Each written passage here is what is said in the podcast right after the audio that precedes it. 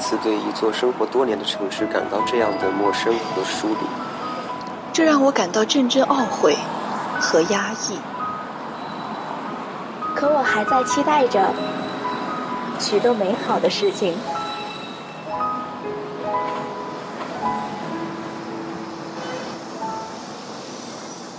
我知道，在不远的未来，我会在这座城市茫茫无数的人海中去寻找，直到遇见你，然后轻声问候道：“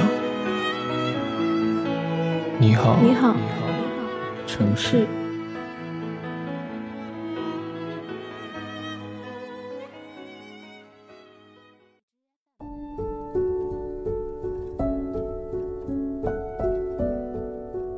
Hello，大家好，欢迎来到 FM 一九二九幺零四，你好城市，我是主播浩然。那好久不见，大家有没有想我呢？本期稿件的主题是给你写的，本期稿件的作者和主播都是我。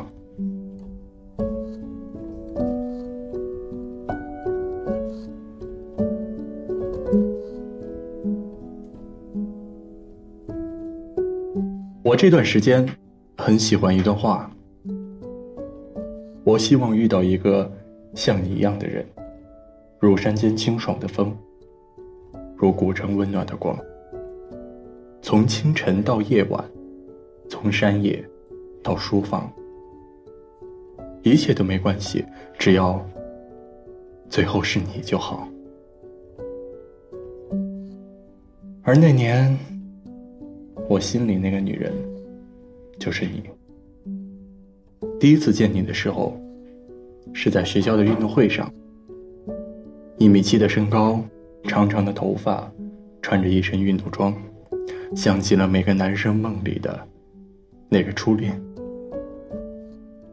所以刚开始我下定决心，我要去追你。在那一段时间，我每天晚上坐车去你家。在坐末班车回家，写到这儿的时候，我脑子里还能记起那时候的场景。我这么做，无非是想要跟你聊聊天儿。我以为我会成功的，然而理想总是丰满的，现实却很骨感。你没有选择我。不过没关系，我们还是成了朋友。而你，则开始了你人生的第二段感情。后来，你曾经不止一次的跟我说过，如果回到当初，你永远选择不认识他。可能吧。你身边所有人都说你是个很好的姑娘，我也这么认为。所以，你应该是被温柔对待的。可是，上帝却好像跟你开了一个玩笑。这段感情，你走了将近四年，我应该算是见证者之一吧。我也见过他，甚至勉强可以算得上是朋友。你跟他在一起的时候，大部分的时间是快乐的。你跟我憧憬过。你们的未来，跟我说过你们的婚礼会是什么样的，跟我说过婚后你想做什么，也跟我夸耀过他有多么的优秀。当然，你也跟我说过，你们吵架时各自扇各自耳光，以及歇斯底里的咆哮和无话的流泪。但总的来说，你们还是甜蜜的。其实，不管你承不承认，他在这段时间里给予了你很多的美好、很多的甜蜜、很多的帮助。虽然你也有付出，但总归还是比不上他的。因此，每次你俩闹别扭，我都会劝你别太放在心上，闹一闹就回去吧，而从来不会说算了吧，再换一个。可可你却好像总喜欢跟我说我俩分了，不可能了。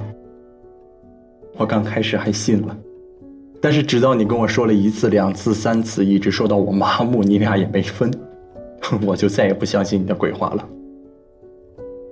我曾以为你就会这样安定的下来，过上虽有吵闹，却安安稳稳的日子。我从不怀疑你应该是我身边朋友里结婚最早的一个。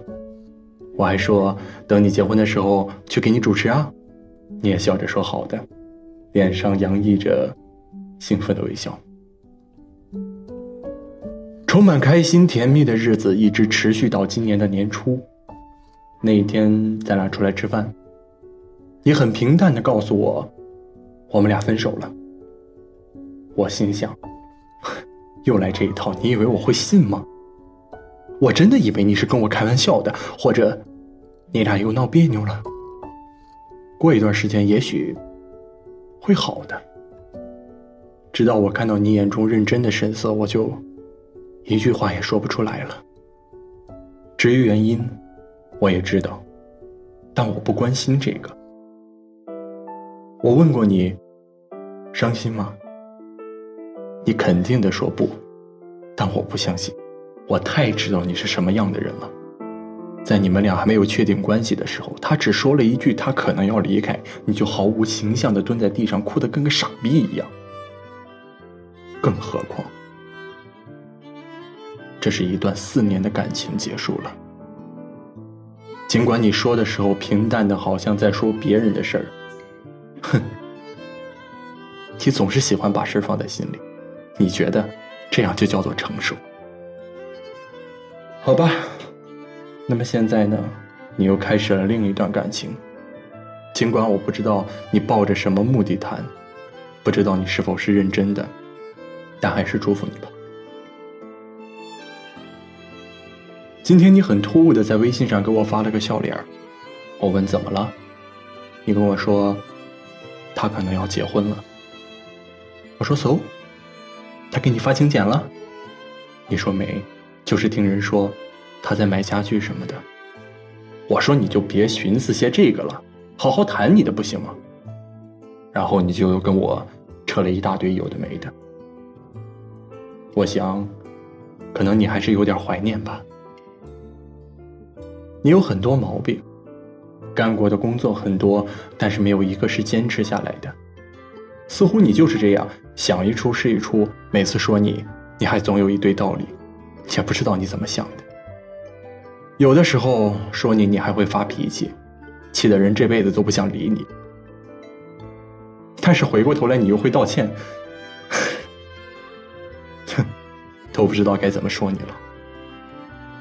其实你现在的生活很不错了，每天上着朝九晚五的班，拿着够养活自己的工资，有个小男朋友爱着你，但是不知道为什么，我总感觉你好像少了点什么。你曾跟我说你很成熟，你经历过很多，我看不见得吧。你总是想的很好，做的很少。你总渴望你的另一半可以多给你一点迁就、一点关心、一点耐心、一点空闲。你总希望你管他，他能够好好的听话，但你从来没注意过方式方法。为了这些，你们曾经不止一次的争吵过。但不管怎么样，起码你现在还活着，还有朋友，还能每天高高兴兴的。我也没有别的想说的。说这些话，也不是为了告诉你我很了解你，恰恰相反，我不了解你，你也不想被别人了解，你就自己一个人好好的吧。